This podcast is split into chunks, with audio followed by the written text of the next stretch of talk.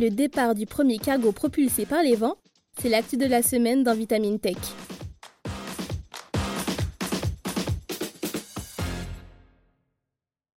Les navires, les cargos, les bateaux ne cessent de naviguer et d'émettre de forts taux de CO2, une problématique qui est prise très au sérieux par différents pays. La pollution atmosphérique générée par les flottes maritimes a certes beaucoup diminué ces dernières années grâce aux réglementations mises en place par plusieurs États, cependant elle représente encore une partie non négligeable des émissions de gaz à effet de serre planétaires. Un souci qui pourrait être résolu grâce à un élément gratuit et naturel, le vent. Et si nous venions de trouver la solution pour transformer la navigation maritime en un moyen de transport plus durable et respectueux de l'environnement? Ce lundi 21 août marque un tournant révolutionnaire dans le secteur naval. Le tout premier cargo au monde propulsé en partie par énergie éolienne vient de prendre le large. Cet événement représente un véritable exploit et surtout une excellente nouvelle pour l'environnement car c'est connu, le domaine du transport maritime est l'un des principaux émetteurs de CO2 dans le monde. Même si les émissions de gaz à effet de serre du transport maritime ont diminué de 26% depuis 1990 dans l'Union européenne, il serait cependant responsable de 7% de la consommation planétaire de pétrole et de 3% des émissions de carbone, ce qui n'est pas rien. D'ailleurs, l'ensemble de la flotte commerciale, qui compterait plus de 100 000 bateaux, utiliserait pour voyager du fuel, autrement appelé bunker oil, l'un des carburants les plus lourds, sales et difficiles à brûler sur la planète. Une consommation d'énergie fossile qui n'aide en rien à résoudre les problèmes climatiques auxquels nous faisons face et qui continue de s'intensifier.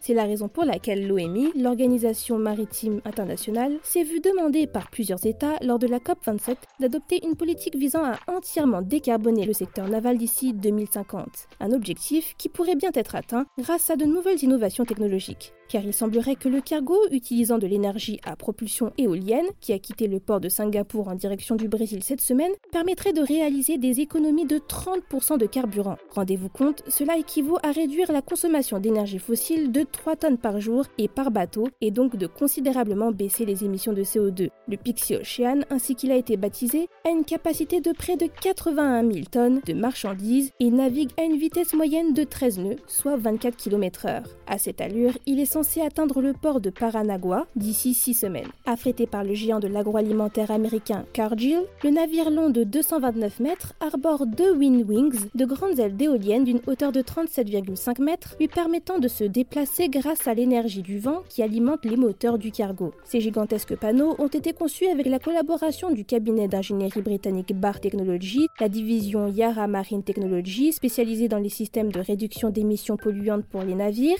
et appartenant au groupe d'engrais norvégien Yara et la société d'import-export japonais Mitsubishi Corporation. Un travail où des entreprises de nationalités différentes ont pu collaborer, ce qui démontre que face au changement climatique, il est possible et même encouragé d'agir ensemble pour développer une société plus verte.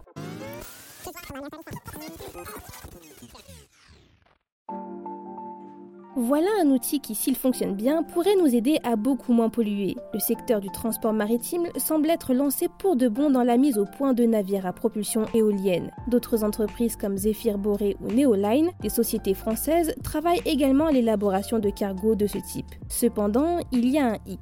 Si nous avons réussi à abaisser de plus de 80% la pollution au soufre des navires ces dernières années, il semblerait, selon plusieurs études scientifiques, que cette réduction contribue paradoxalement au réchauffement climatique. Si vous suivez notre podcast Fil de Science, vous vous en souviendrez peut-être. La combustion du soufre présent dans le carburant permettrait de libérer des particules fines dans l'atmosphère, favorisant la formation de nuages dans lesquels les gouttelettes sont plus petites et plus nombreuses et qui réfléchiraient par conséquent plus de rayonnement solaire. Volontairement ou non, ces particules participeraient à garder la Terre au frais. Ainsi, la décarbonation complète du trafic maritime est à double tranchant. D'un côté, réduire les émissions pourrait paradoxalement entraîner une hausse des températures. De l'autre, il est indéniable que ces émissions participent aussi bel et bien au réchauffement climatique par d'autres manières. Par ailleurs, la pollution atmosphérique, on le sait, a des effets néfastes sur la santé. La préfecture de Seine-Maritime, qui couvre notamment les ports de Rouen et du Havre, les a d'ailleurs listés. Asthme, développement ou aggravation de pathologies cardiovasculaires et respiratoires, cancer, troubles neurologiques, etc. Alors, faut-il décarboner le trafic maritime ou non? La réponse est oui, évidemment. Pour amener efficacement le climat à des tendances acceptables, nous devons impérativement changer nos habitudes de consommation et de propulsion. Mais cette situation nous rappelle que pour lutter contre le réchauffement, le dérèglement climatique et la pollution, les solutions à disposition ne sont pas toujours aussi simples que ça. C'est tout pour cet épisode de Vitamine Tech. Pour ne pas manquer nos futurs épisodes, pensez à vous abonner dès à présent à ce podcast et si vous le pouvez, laissez-nous une note et un commentaire. Cette semaine, je vous invite à découvrir notre dernier épisode d'Infra, dans lequel Eba Olen vous parle du hum, un bruit mystérieux entendu à travers le monde entier et que les scientifiques n'ont pas encore réussi à expliquer complètement. Pour le reste, je vous souhaite une excellente journée ou une très bonne soirée et je vous dis à la semaine prochaine dans Vitamine Tech.